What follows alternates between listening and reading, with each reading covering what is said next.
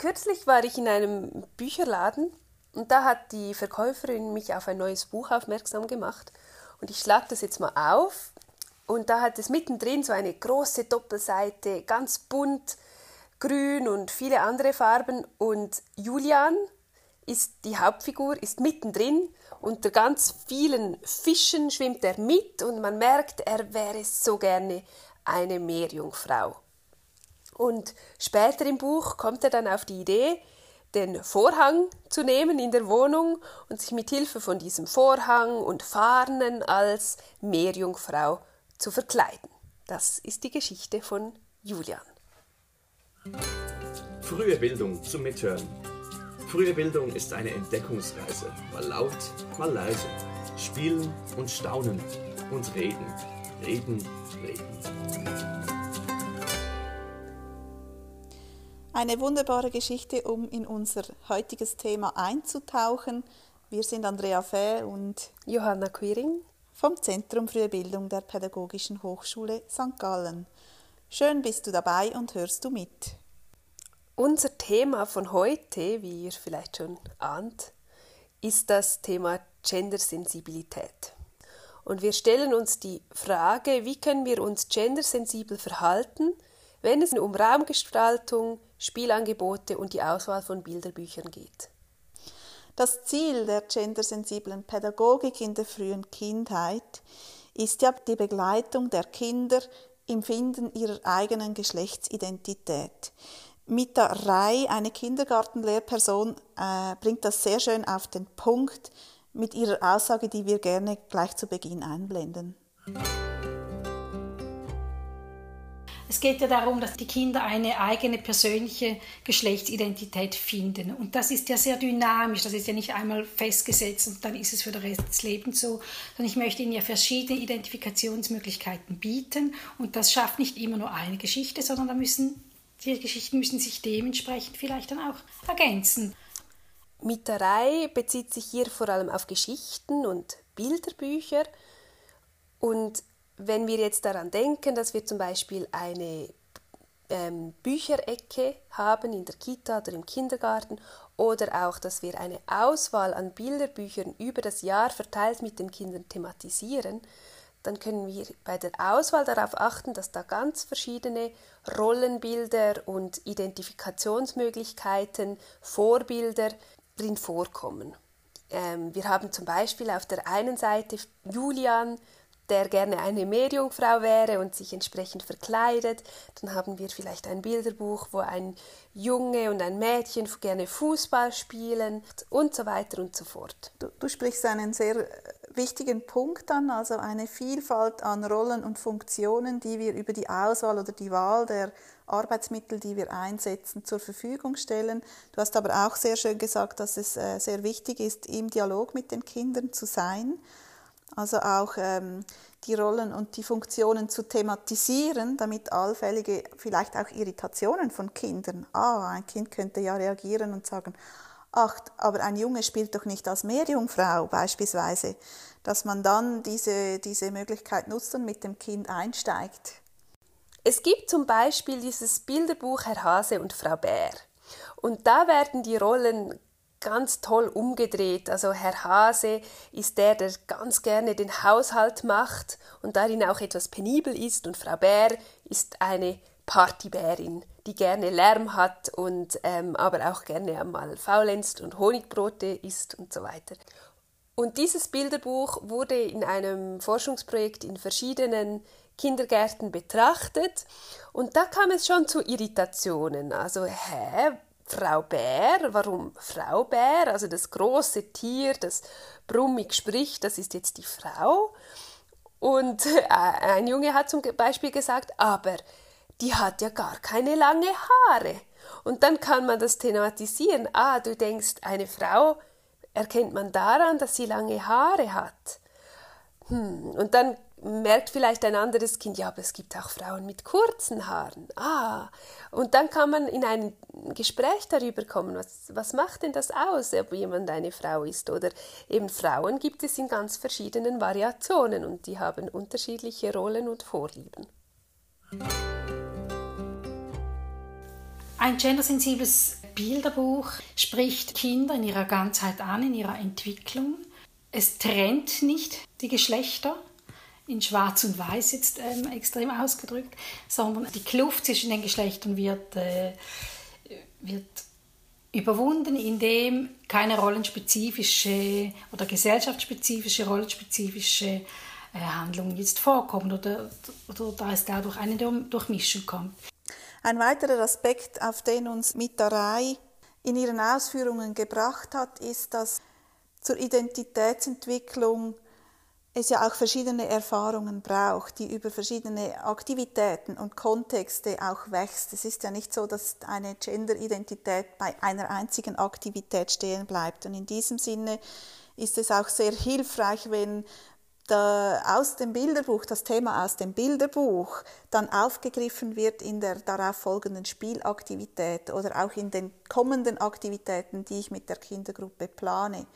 Und so kann ich eigentlich über verschiedene Settings und Aktivitäten ein Thema immer weiter in die Tiefe bearbeiten und die Kinder erhalten viele Möglichkeiten, sich mit ihrer Geschlechteridentität auseinanderzusetzen.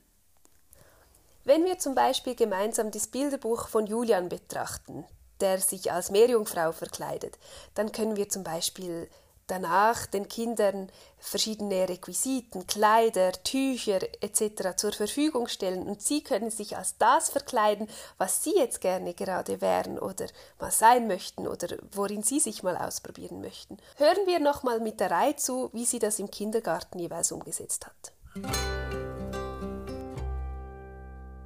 Wir haben eigentlich diese Bilderbuchsituation immer dargestellt auf einem Tisch. Also wir haben da die Figuren gebastelt und die Umgebungen und, und wir haben dann auch gemerkt, dass die Kinder, die haben da die Geschichte dann gespielt oder es war dann spannend zu sehen, welche, welche Teile sie davon spielen oder wie sie genau vorgehen.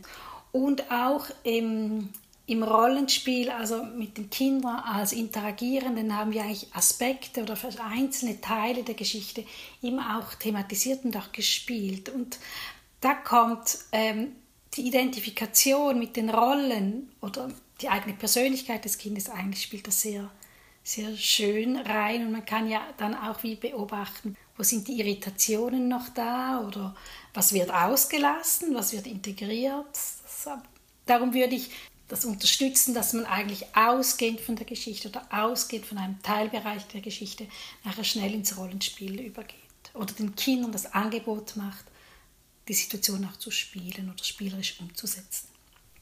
Ja, und so sind wir nun beim zweiten Teilthema dieser Folge angelangt, nämlich dem Spielangebot und der damit zusammenhängenden Raumgestaltung.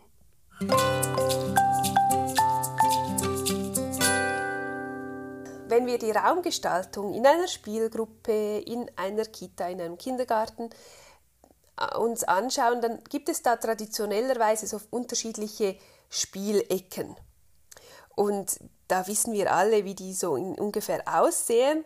Franziska Vogt, Leiterin des Zentrums Frühe Bildung und Professorin an der Pädagogischen Hochschule St. Gallen, hat einige Vorschläge, wie wir diese Raumgestaltung etwas anders machen könnten.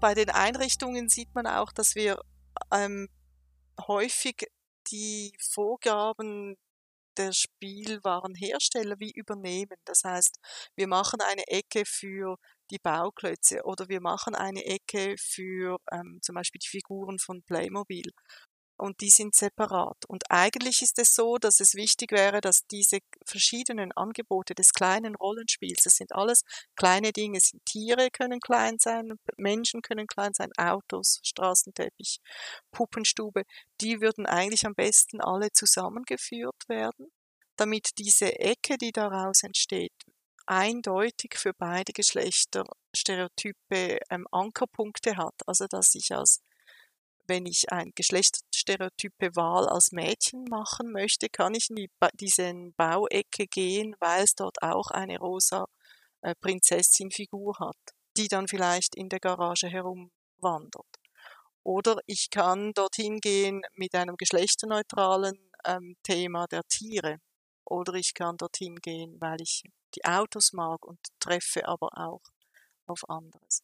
Also dass wir uns nicht von den Herstellern und den Traditionen dazu verleiten lassen, diese Dinge zu trennen, die eigentlich nicht getrennt werden müssten und die dem Spiel eigentlich helfen würden, dass es vielfältiger wird. Das Ziel der Auflösung der traditionellen Spielecken wäre, entsprechend diese Stereotypen und zugeschriebenen Tätigkeiten je Geschlecht aufzulösen und die Spielorte damit für Mädchen und Jungen gleichermaßen attraktiv zu gestalten. So fühlen sie sich angezogen, äh, mit all diesen Spielangeboten zu spielen und jeder findet etwas, das ihn, das ihn reizt, um sich da jetzt hinzugeben. Mhm. Mhm. Und es ermöglicht eben auch dann neue Formen zu finden oder eben auch sich auszuprobieren. Wenn es zum Beispiel in der Familienecke neben Frauenschuhen, Stöckelschuhen auch Krawatten hat, dann kombiniere ich das vielleicht und werde kreativ damit als Kind. Ähm, und so ja, entstehen auch viel mehr Spielvarianten. Franziska Vogt erläutert uns gerade noch, was es da alles für Möglichkeiten gibt. Müsste die Rollen erweitern. Es ist häufig so, dass in den Verkleidungsecken der, bei den ähm, Familienecken vor allem Frauenkleider sind und nicht Männerkleider. Also ich müsste auf jeden Fall darauf achten, auch ähm, Anzug, Blazers und Krawatten und Männerhüte und so weiter hinzutun.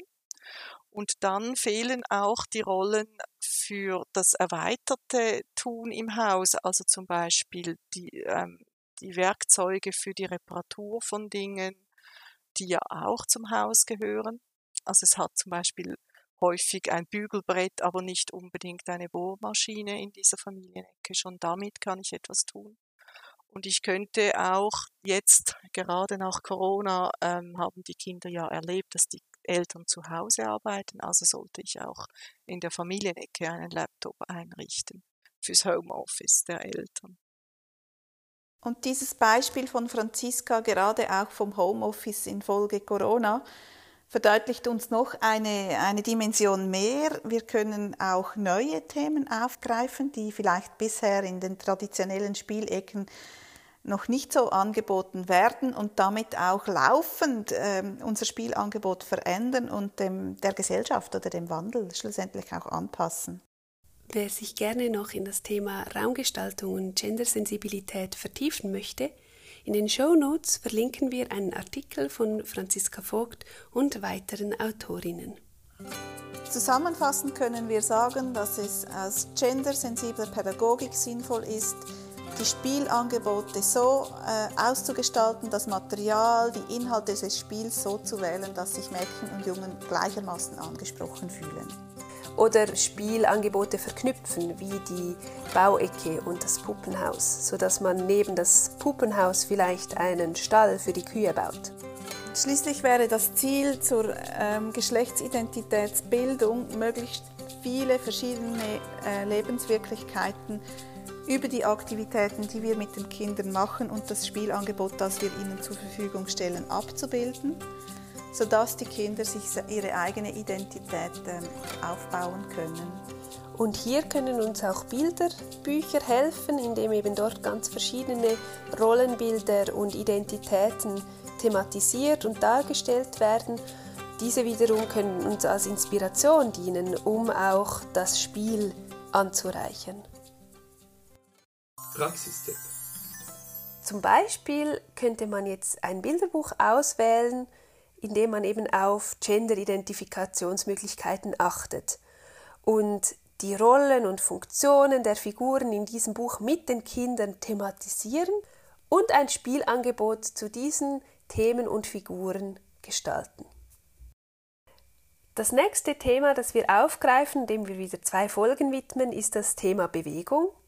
Wir tauchen in diesen Fachbereich ein und denken darüber nach, wie wir Bewegungsangebote gezielt gestalten können, um Kinder in ihrer Entwicklung zu fördern. Das war frühe Bildung zum Mithören. Schön warst du dabei. Welche Themen beschäftigen dich? Schreib uns eine Mail auf podcast.fruehebildung.pasg.ch oder schick uns eine Sprachnachricht via Webseite www.frühe-bildung.ch. Der Podcast ist eine Produktion des Zentrums Frühe Bildung der Pädagogischen Hochschule St. Gallen unter der Leitung von Johanna Quering. Für die Musik war Michael Duss verantwortlich, zusammen mit Gabriel Meyer. Vielen Dank fürs Zuhören und bis zum nächsten Mal.